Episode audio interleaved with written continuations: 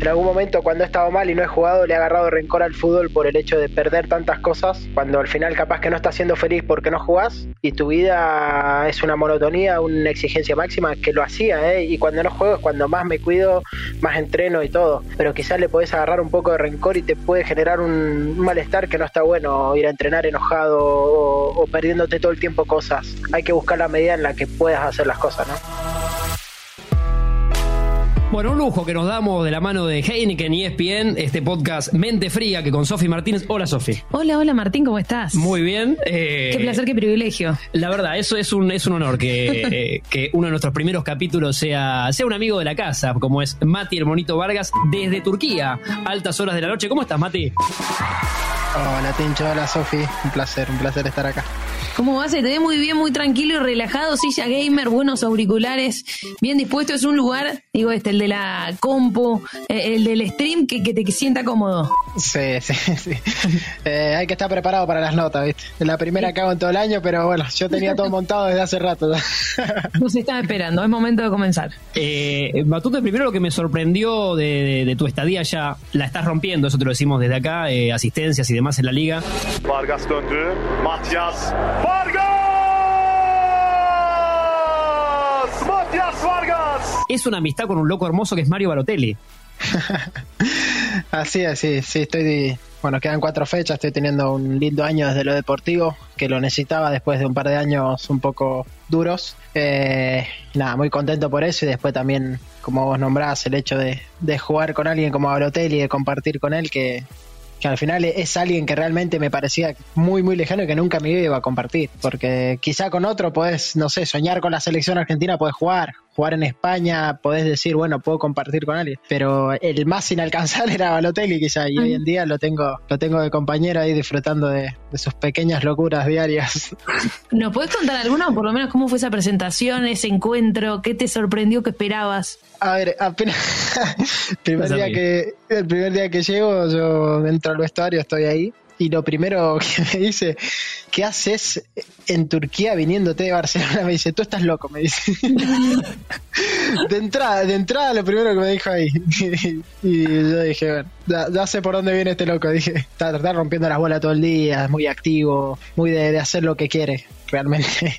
¿Compartieron vida por fuera de los entrenamientos? Más allá de, también me imagino lo que hace dentro de la cancha es digno de admirar, pero eh, ¿afuera también tuvieron sus momentos juntos? Sí, sí, hemos, hemos comido varias veces, hemos salido a cenar, hemos tenido algún contacto afuera. eh, no mucho como quizá podría desear o, o con el tiempo que tuvimos, porque tuvimos varios días libres también para desear, pero bueno, lo que lo que pudimos hacer lo, lo hicimos, de salir a cenar, de salir a un barcito, algo así, eh, lo compartí. Lo que pasa que también el, el lugar en el que estoy quizás no es el más motivante como para como para salir, todo eso. También cuando salís querés conocer gente o algo y el idioma, todo eso cuesta mucho. La gente habla muy poco inglés acá, entonces un poco eh, no te motiva tanto. Contanos de paso, Mati, si querés eso, de- me das pie para eh, la gente que escucha también, en qué, en qué equipo estás, eh, cuál es esa motivación o no que tenés, cómo, cómo es un poco el panorama ahí.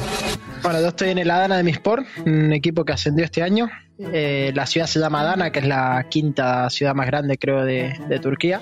Por lo que me hablan muchos, estoy en Disney a comparación de otras ciudades de Turquía.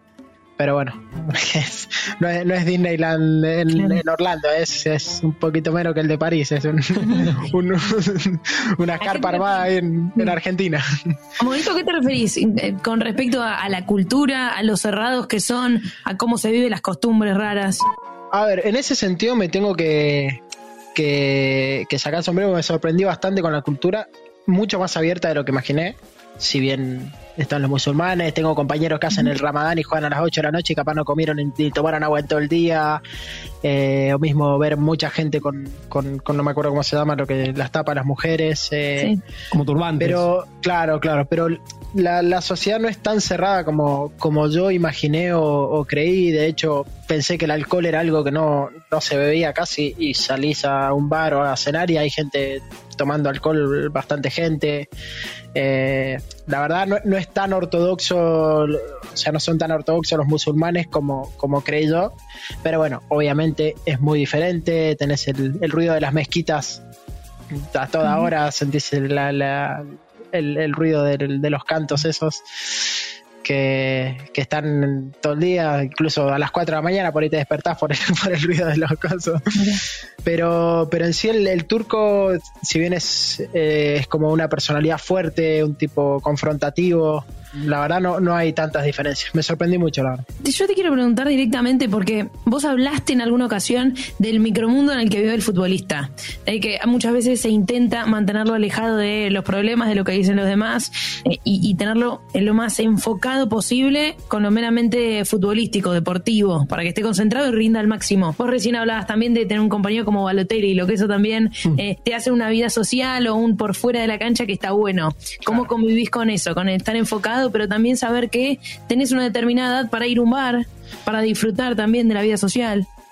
Y mira, justo eso es algo que vengo charlando mucho con, con amigos y gente, incluso con el Pata Castro, que, que ahora termina contrato y posiblemente vuelva a Argentina a jugar. Que en Argentina está todo muy mal visto, ¿no? Eh, el hecho de salir a tomar algo, el hecho de salir a una discoteca, está muy mal visto y, y en muchos lugares. Y la verdad que nada, viendo, pensando yo en, en mi vida, en lo que hago yo, porque al final mi vida privada hago, hago lo que quiero, obviamente, escuchando bastante a Piqué, lo que, lo que intenta transmitir, creo que le tenemos que dar un poco más de naturalidad a toda esa parte de la vida. Creo que es algo normal y muy lindo que podamos disfrutar de esas cosas, porque me ha tocado, he pasado tiempos en que no, realmente no salía, no, no hacía nada, eh, me encerraba y estaba mucho peor y jugaba mucho peor que cuando quizás más he salido a bailar a veces más estranochado o algo, obviamente, en los días libres, cuando, cuando se puede, entrenás un día a la tarde y tenés alguna ocasión, te acostás un poco más tarde, salís a tomar algo lejos del partido. No, no voy a decir que no tomamos nada entre semana, eh, obviamente el día anterior al partido no, dos días antes capaz que no, pero,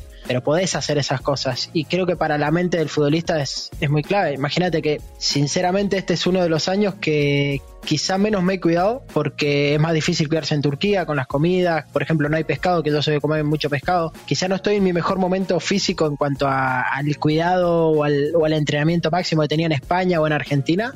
Y uno de los años en que más he rendido, hasta físicamente, hasta físicamente, mis datos de GPS es uno de los años que es el año en el que más he corrido, que mejores datos físicos di. No me lesioné ni una vez, o sea, no me gusta pasar por la camilla, no he pasado nunca a hacerme masaje, nada, porque no, no lo necesito ni me gusta. Y al final decir, mirá, capaz que no te cuidaste tanto, pero fuiste un poquito más feliz o estás más relajado y, te dio para tener un gran año y pasar esa parte linda. Me parece también como que estás planteando un nuevo paradigma en, en algunas gusta, ¿no? Que tiene más que ver con la salud mental, que eso influye directamente en lo que pasa dentro de la cancha, porque nosotros a veces analizamos lo que sucede en el fútbol europeo, como también hacia dónde va el fútbol, y uno muchas veces dice, parece ir hacia algo mucho más físico, Mm. con más intensidad, más que todos los jugadores son de toda la cancha, un box to Superhombres. box. Y sin embargo, vos estás diciendo algo que lo sentís vos desde tus, desde tu sentir, pero también desde el- los datos, desde el rendimiento. Claro, claro. Es que se puede, ¿eh? se puede las dos cosas con, con su medida, obviamente. Eh, también hay que ver cuando decís, che, me estoy sintiendo mal, me estoy pasando. Bueno, le voy a meter, me voy a cuidar más. Eh, obviamente uno lo va midiendo, te vas conociendo tu cuerpo también. Hay personas que lo pueden hacer, hay personas que quizás no pueden comer nada de más porque se van a la mierda. Eh, pero para mí la clave está en, en la salud mental. Y por lo menos yo mi vida la quiero llevar a- al disfrute, al, al estar bien y no sufrir de más porque en algún momento cuando he estado mal y no he jugado le he agarrado rencor al fútbol por el hecho de perder tantas cosas cuando al final capaz que no estás siendo feliz porque no jugás y tu vida es una monotonía, una exigencia máxima que lo hacía ¿eh? y cuando no juego es cuando más me cuido, más entreno y todo pero, pero quizás le podés agarrar un poco de rencor y te puede generar un malestar que no está bueno ir a entrenar enojado o, o perdiéndote todo el tiempo cosas hay que buscar la medida en la que puedas hacer las cosas ¿no? Encima, Mati, está buenísimo lo que decís porque este podcast que hacemos se llama Mente Fría y uno la- la- le baja una idea como de atleta súper profesional y tal vez lo que vos decís no quita lo que, lo que pasa, que, que la cancha rinda si te sientas bárbaro, pero que la disciplina sea relativa y que cada uno la ajuste a su, a su cuerpo, ¿no? A su, a su Claro, estilo. claro, obvio. Tampoco digo, mira, o sea, soy el que menos salgo quizá, pero, pero se puede hacer. Conozco compañeros que salen por ahí un poco más y, y los tipos después rinden espectacular y te corren todo y corre más que uno que se cuida mucho más, ¿no? Después está siempre el vende humo que sube todo el tiempo en el gimnasio haciendo eso. yo, yo he tenido compañeros que estaban todo el día subiendo fotos gimnasio, no sé qué, pa, pa, tenían físico personal y todo, y después los datos físicos eran, eran una mierda, ¿eh? Claro, claro. Claro, y vos decís, loco, pero ¿cómo pues se entrenaba y no se podía mover? Y vos decís, ¿qué, qué pasa acá? O sea, tanto, tanto gente tenés trabajando para tu físico y, pero bueno, son, son decisiones, son formas de, de vivir el fútbol también. Hay gente quizás que hace absolutamente todo lo que hace cada segundo de su vida es para el fútbol. Hay otros que quizás intentamos tener otras curiosidades, otras cosas para, para hacer y, y disfrutar sobre todo, porque después hay casos extremos como le pasó al Morro, que bueno, no, no sabemos qué, tiene, qué hay detrás de todo lo que él pensó, pero es muy acorde a la, a la salud mental y a esto que hablamos de que nos crían para ser jugadores de fútbol, para, para vivir absolutamente todo esto y una vez que esto se va un poco a pique, la pasás como el orto. Y entras en una depresión mala y no querés salir de tu casa y no querés hacer nada y es lo peor que puedes hacer. Hablaste en un momento que le tomaste rencor al fútbol. ¿Te puedo preguntar en qué momento te pasó eso?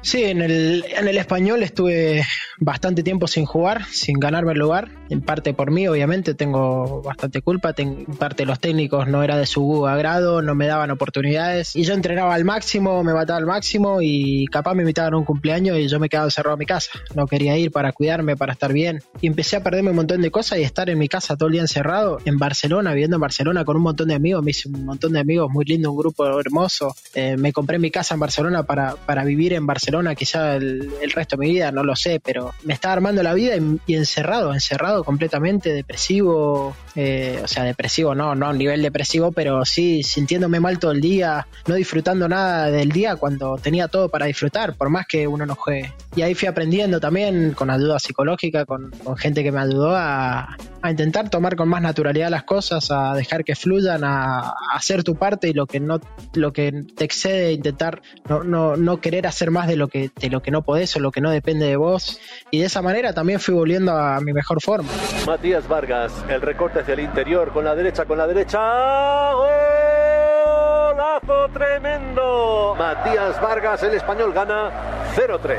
Este podcast, Mati, también lo cruza, te escuchaba hablar y, y pensaba en lo de también lo de Balotelli que hablamos al principio, lo cruza un poco el mundo Champions, que no te tocó, pero que entiendo que en tu cabeza, no, no sé, no creo que ni lo descartes, ¿no? Digo, ya, ya el himno de Champions, ver partidos, tener compañeros que jugaron. Claro, es que, es que siempre se habla entre los jugadores cuando uno, cuando uno jugó la Champions, es preguntarle, che, ¿qué sentiste cuando escuchaste lo de la Champions entrando? No? Es que debe, debe ser algo, algo increíble. Ni hablar ganarla, bueno. He jugado con, con Mario que la ganó, ¿no? En, en el Inter. Señoras y señores, ha ganado, ha ganado Inter, es campeón de la UEFA Champions League. Y cada vez que habla Mario de su carrera de la Champions, te, infla el pecho y es como, es como el logro máximo que puede lograr, lograr un jugador a nivel clubes. Y, y, te, y te, das cuenta que, que, es lo máximo, lo que todos queremos y siempre está en mi sueño realmente poder jugar una Champions, como jugar una Libertadores, tampoco la jugué, pero la Champions es, es algo, es lo máximo. Y si vamos a soñar, jugar la Champions con qué equipo? Fua, la verdad que buena pregunta. ¿eh?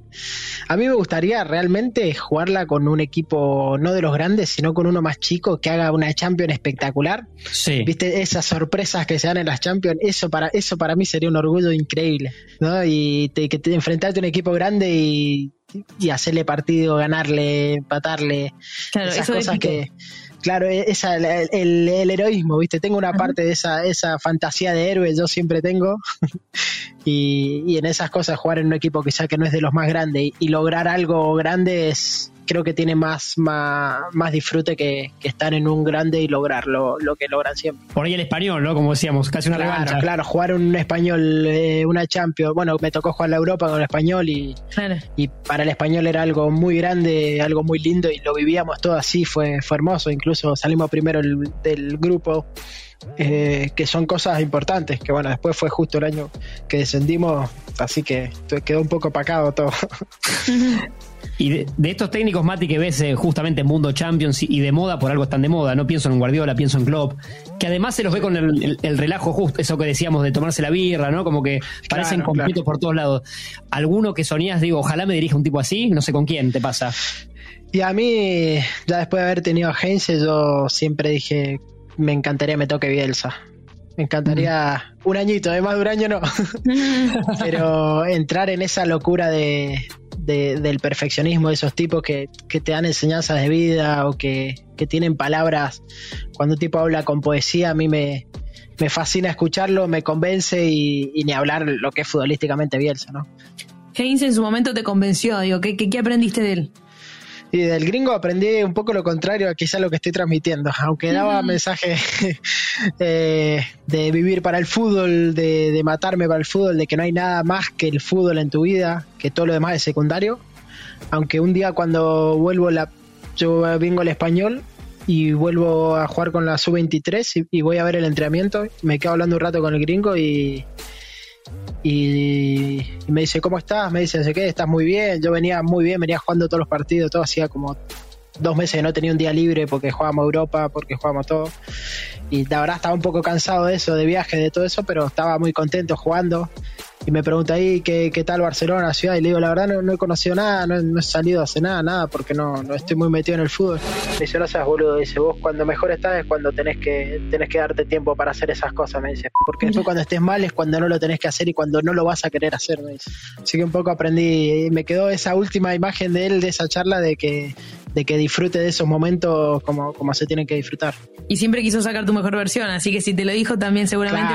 Claro. no le hice caso igual, no, no le hice caso, eh, seguí encerradísimo y bueno, después incluso me terminé guisando el tobillo, una, una jugada infortunada, pero creo que también un poco la mente te lleva, ¿no? Estás tres meses sin tener un día libre, viajes, que me tocó estar con la selección, soy 23 y la mayor y quieras o no, te termina te termina afectando un poco a esto de la salud mental, el cuerpo termina respondiendo mal porque necesitas un día libre, necesitas despejarte, necesitas un día hacer lo que vos quieras. No, y, y aparte, Mati, creo que alguna, algunas lo hemos hablado, pero el futbolista y, y- y más de, de elite y de, y de nivel como, como sos vos hoy, tiene un montón de tentaciones que los demás mortales no tenemos en nuestros laburos, eh, que son más difíciles de manejar. La gente afuera sí es fácil decir, viste, que desde que te escriban por Instagram hasta las marcas, hasta que te inviten a un montón de lados, pero debe ser más difícil con todo eso, ¿no? Decirle que no todo el tiempo a todo. Sí, sí, es complicado. Igual también las tentaciones vienen del, del lado del que vos lugar le des. ¿no? Es como las redes sociales. Si vos tenés un perfil plenamente deportivo, no te, te viene y te dice, ¿no? La, la típica frase de- del, del tío, el tío Jorge, el tío Luis, viste, que te viene y te dice, eh, uh, como debe estar ganando minas, viste, como te deben escribir todas, no sé qué, la típica, ¿no? Yo le digo, la verdad que no, no me escribe nadie porque primero no tengo ese perfil, no busco ese perfil, segundo, creo que no soy hegemónicamente lindo, pero pero no, no es tan así, no es tan así si, si no lo buscas. Obviamente siempre hay alguna que otra facilidad por un interés, que es muy notable el interés y realmente a mucha gente no le gusta ese interés. Mm. Pero es depende de qué, qué perfil y qué facilidades vos demuestres que tenés, ¿no? Si vos estás saliendo todos los días, vas a tener mucha más tentación y muchas más facilidades. Ahora, salís de vez en cuando, sí vas a tener alguna, pues saliste, te che, mañana hay tal fiesta, bueno, está bien, no puedo, no voy o, o puedo, pero, pero es depende del lugar que vos le das a las tentaciones, si no, no te vienen, depende también con quién te rodeás, qué tipo de amigo tenés.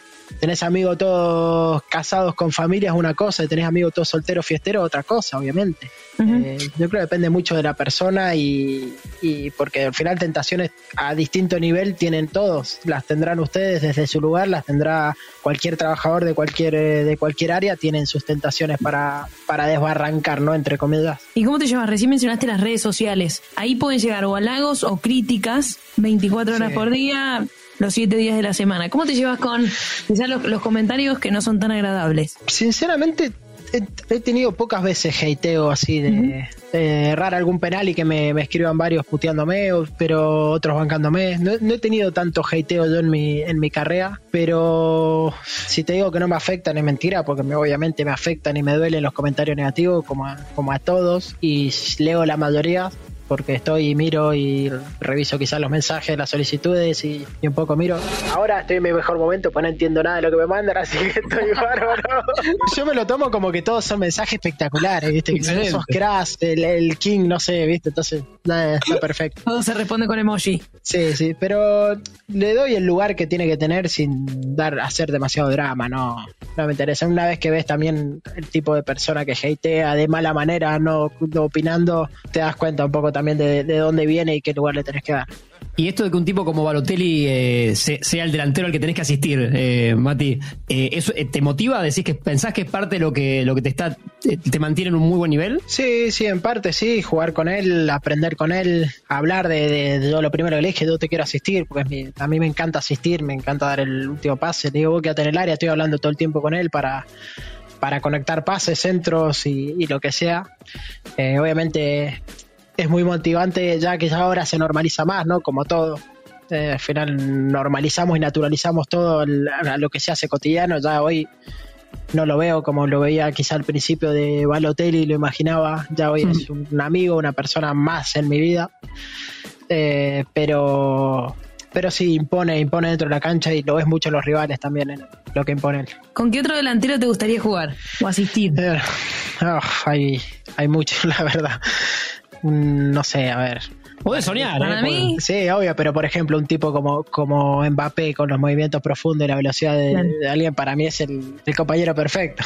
Mbappé escapó, genial, ahí está. No sé, lo- a mí me encantan los jugadores que, que se mueven, que tiran diagonales cortas, largas, que saben encontrar los espacios, que, que te conectan los ojos con vos y ya sabes dónde darle el pase y él sabe dónde picar. Esa, esas conexiones que se dan con, con algunos. Eh, porque a veces quizá imagino con Mbappé va a ser fácil y quizás no se, no se da esa conexión, pero pero no, al, al final lo- los delanteros de la elite, no son Lewandowski, tiene unas- unos movimientos, Benzema, los movimientos de Benzema me parecen los mejores del mundo, es una, una cosa increíble. Se enciende la esperanza del Madrid con Vinillo Nuevo a la Benzema. ¡Gol! ¡Gol! Sentimos, eh, bueno, ahora lo nombramos más, ¿no? Con Sofi y todos los colegas, pero que Benzema, justo que lo mencionas, es como, es como que hasta ahora en su carrera tuvo poco marketing, ¿no? Nunca fue tan destacado, por ahí un poquito ahora está más de moda, pero ya tiene 34, digo, siempre la rompió. Siempre, siempre y, siempre fue el, hilo conductor de- del equipo. O sea, porque siendo nueve siempre tira unos movimientos en, en- en descenso para recibir, eh, siempre está en un espacio solo. Si vos lo ves cada vez que recibe, controla para adelante porque se mueve perfecto. Eh, y hace un laburo que esos pequeños movimientos hacen, abren todo el equipo rival y, y le da una mano a los compañeros increíble. Que antes tenía más goleadores que obviamente él quedaba un poco más atrás por la cantidad de goleadores que tenía el equipo. Pero ahora no solo hace el movimiento en descenso para abrir, para abrir los espacios y para jugar adelante, sino que después llega y te la clavas. es, es la perfección. Y vos tenés 24, 25 años, en realidad son muy chicos, eh, eh, hablando también de redes sociales, de tu mirada con respecto a lo que pasa alrededor del futbolista. Hacés todo un análisis y mismo siento que te reprochás un poco cómo viviste tu época en español, entendiendo también que es un aprendizaje, porque estás transitando una profesión siendo muy chico y creo que ahora la vivís seguramente diferente a como la viviste el año pasado y vas creciendo en una profesión que también es corta. Eh, ¿Tenés alguna cuenta pendiente? Todavía falta mucho para que termine tu carrera. ¿Pero tenés alguna? Sí, quizá la tenía, pero hoy en día trato de, vivir mi vida y mi carrera más al día a día, no, porque no, no, no intento no imaginar mi futuro ni soñar en dos años quiero estar en el Real Madrid o en dos años quiero jugar a Champions con el español. O sea, intento yo pensar más en semana a semana, partido a partido, incluso día a día, hoy, qué voy a hacer hoy, me levanto mañana, qué voy a hacer mañana, y dejar de, de, estar buscando tanto el objetivo a largo plazo, el, el super objetivo, el super sueño, porque creo que si uno se enfoca en el ahora y, y haces las cosas lo mejor que podés hoy, tarde o temprano tu, tu destino eh, va a llegar. No, no sirve de nada estar todo el tiempo soñando o pensando, diciendo las cuentas pendientes o qué me falta por hacer. Eh, obviamente yo decía, quizá ante un título, gané el año pasado con el español segunda división y me, me pareció espectacular. Digo, wow, qué lindo, qué lindo ganar un título. Y pensaba, Mati, no sé si el deslizaste y, y pensé mal yo en Mundo Selección Argentina. Claro. Pero Sí. entendemos que como ya perteneciste y, y- y tu nivel, si estás enfocado, sabemos que da, digo, calculo que en tu cabeza se cruza seguido. Sí, se, se cruza obviamente alguna situación. Sé que estando donde estoy hoy es, es casi imposible, pero tampoco lo pienso. ¿entendés? No, no, Intento que no se me cruce por la cabeza, no, no soñar en eso, porque es frustrante también, ¿no? Cuando uno quiere o está haciendo todo, digo, no sé, soy el máximo asistidor de la Liga Turca, eh, quizá podría tener una posibilidad. Sé que no, que quizá ni la merezco por sobre otros, que los que están lo están haciendo increíble. O sea, no, no, no se me cruza por la cabeza directamente. O sea, lo estoy pensando ahora, estoy hablando de lo que estoy pensando sobre eso. Eh, realmente yo intento pensar eh, ahora, me quedan cuatro fechas, pienso en estas cuatro fechas y tengo mercado de pase que seguramente pueda ser movido para mí. No sé si me quedaré en español, miré, no, los, no sé qué pasará y lo único que pienso en estas cuatro fechas es mis vacaciones. Me da igual lo que pase después, ya, ya vendrá. Al final uno intenta soñar, intenta ver el, el- futuro, intenta decir no, quiero ir a este lugar y después te aparece una oportunidad de, de Turquía y al- a los dos días estaba en Turquía. Apenas me llamaron de que estaba lo de Turquía, en los dos días estaba en Turquía. Entonces, ¿qué, qué, de qué te sirve soñar tanto, imaginar o pensar a, a dónde? Obviamente eso que, que, lo, que lo decida Mbappé ahora que a ver a dónde va a jugar, que él puede decir a dónde va a jugar, ¿no? Para Perdón. decir. Eso que dijiste, Mati, me, me quedé eh, para que nos cuentes con Sofía a todos. eh, esa locura de ser futbolista, de que en dos días tu, tu vida pasa a estar en Turquía. Literalmente Eso, mundo, mundo mudanza, quién te elige la casa, digo, esas cosas que por ahí no se saben. Mirá, bueno, eso es la parte de la vida del jugador. Yo tengo un amigo en Barcelona y mi hermano que me ayudan un poco con todo, que después tenemos cosas extrafutbolísticas que, que hago con ellos. Que nada, cuando me vine acá, vino, vino mi amigo, me, me ayudó a buscar casa, a alquilar auto, a, a acomodarme acá. Una vez que me acomodé acá, él volvió a Barcelona tranquilo y con él ya hice absolutamente todo lo que necesitaba para mi vida, como por ejemplo comprarme la computadora y montármela. ¿no? Y lo voy armando con él, que trabajamos juntos en algunas cosas y, y después con, con la gente del club, que tenemos un traductor que no sé, necesito ir a tal lugar, acá en Turquía no entendés, viene el traductor, te dice, bueno, ya llamó para reservar o lo que sea, hasta hay, hay siempre gente ahí, te ponen estos tipos de clubes, te ponen, te ponen gente para que, para que te ayude. Yo quiero volver un segundo a volver, una, a una- podemos. a una pregunta de la selección argentina. ¿Tenés vínculo con alguno de los de los chicos que, mm, que están en el grupo de Scaloni o que son citados con más regularidad? ¿Hablas con alguno de ellos? Sí, con Nico Domínguez me hablo muy seguido, muy amigo mío, que siempre charlamos, que ahora estuvo lesionado, no, no le tocó ir, no sé, está en la lista grande para ir al Mundial creo, pero no sé si después le tocará o no, ojalá le toque. Y después con la mayoría he compartido en la selección o en inferiores, he compartido, pues hay muchos de mi edad también, eh, ya sea Montiel, Nico González, Lautaro Martínez, son muchos de mi edad. No tengo contacto estrecho con creo que ninguno. Después he tenido algún contacto lindo con, con Tagliafico también, pero ahí lo- los, los de mi edad más o menos con todos podría tener contacto, pero no, con el único que es amigo mío es Nico. Y seguís a la selección, ¿cómo la ves de cara a un año bueno tan importante? Se viene el Mundial. Sí, es lo más importante, ¿no? Y para mí la, la suma, no solo la suma de, de cómo está, de lo bien que están jugando, de la regularidad que están teniendo, de, de todo el contexto lindo que hay futbolístico, creo que es la primera vez en mucho tiempo que hay tanta ilusión. Y eso es motivante para todos, creo. O sea, así como están ilusionados todo, toda Argentina, nos ilusionamos todos y creo que los jugadores esa misma ilusión los puede llevar a, a lograr algo. ¿Te recordás, Mati, como, como hincha de la selección más de chico por ahí? ¿Algún gol, algún mundial puntual que te venga la foto? Y a mí el primer mundial que tengo noción es el mundial 2006, el primero que, que yo me acuerdo, era chiquito. Me acuerdo que cuando perdimos, perdimos por penales, ¿no? Ese sí. Ahora contra Alemania. Sí. Eh, salgo, salgo al patio de mi casa y me pongo a patear dos horas soñando con, con yo jugar el, un mundial y ganarlo. ¿entendés? Estaba llorando, llorando, pateando contra, el, contra la pared, como que la clavaba al ángulo, como que encaraba y pasaba relatándome los goles, ¿entendés? Re manija. Solo, solo re manija, no sabes lo manija que me quedé después. Iba a jugar al- a la canchita de la esquina de mi casa, de mi casa, iba a full, como- o sea, imaginándome que estaba jugando a la selección, te lo juro. Así estuve un montón de días. Pero te puede pasar eso que, de verdad te lo pregunto, que, que obviamente no me va a pasar a mí ni a Sofi, una mezcla de, eh, no sé, como cierta impotencia de ver una selección en la que decís en el fondo, y tal vez podría estar jugando, pero estoy mirando. Sí, sí, me, y al principio ¿No? me al principio me costaba mucho ver los partidos de la selección, así como me cuesta cuando no me citaban en español, me costaba ver los partidos y no los veía porque los sufría. Obvio. Sufría no estar ahí. Al principio cuando, o sea, fui dos veces a, a dos tandas amistosos, eh, obviamente las Guatemala, ¿no? siguientes, sí, 2018-2019. No Sí, fue, sí, digo, sí. fue hace poco. Fueron- Sí, fue hace poco, fue hace poco. Eh, las dos veces después no podía, no miré ningún partido después. Me quedaba como la, la bronca, el enojo, el, el no poder verlo porque decir estaba, estuve ahí, lo tuve. Mm. Igual me pasó con, con los Juegos Olímpicos, con, en Tokio no vi ningún partido. Ni, ni se me pasó por la cabeza porque no lo sufría, lo sufría. Eh, creo que es algo que les pasa a todos los que están ahí un poquito cerca y no se da, obviamente. Es muy difícil disfrutarlo desde el otro lado. Se entiende. Eh, bueno, yo me quedaría un poco con, eh, con lo de Bielsa, ¿no? Que queda picando Marcelo y sin equipo, Mati. Eh, Ojo. y, vos, y vos con cosas por pensar en unos meses. Claro. Veremos, ¿no? Veremos, veremos a ver qué, qué sale. ¿Y la vuelta al fútbol argentino la pensaste digo, en algún momento cuando no se te dan las cosas? El hecho de volver a Argentina. tuve, tuve oportunidad, tuve llamado. Estaba descartado completamente en todo el tiempo porque, primero, por una cuestión económica, yo tenía contrato en español, un contrato alto, bastante alto para Argentina, seguramente.